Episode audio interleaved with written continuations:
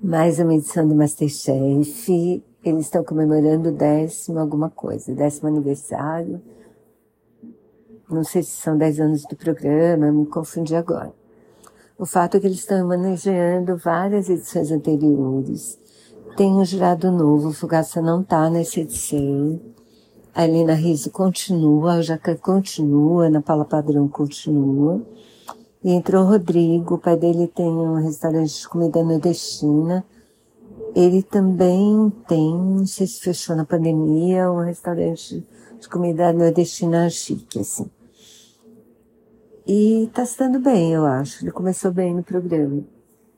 Eles homenagearam a primeira edição, então a gente vê Elisa Fernandes, que ganhou o primeiro programa, recebendo um monte de gente, assim, ficava acho que na frente do Pacaembu, se não me engano e ela foi a última escolhida para entrar no programa e acabou ganhando.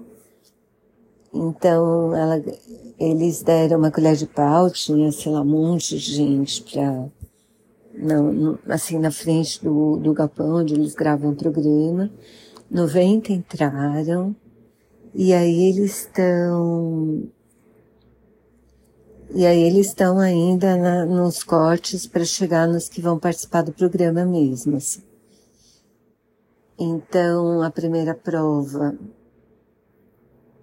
A primeira prova foi o prato que eles quiseram mesmo preparar.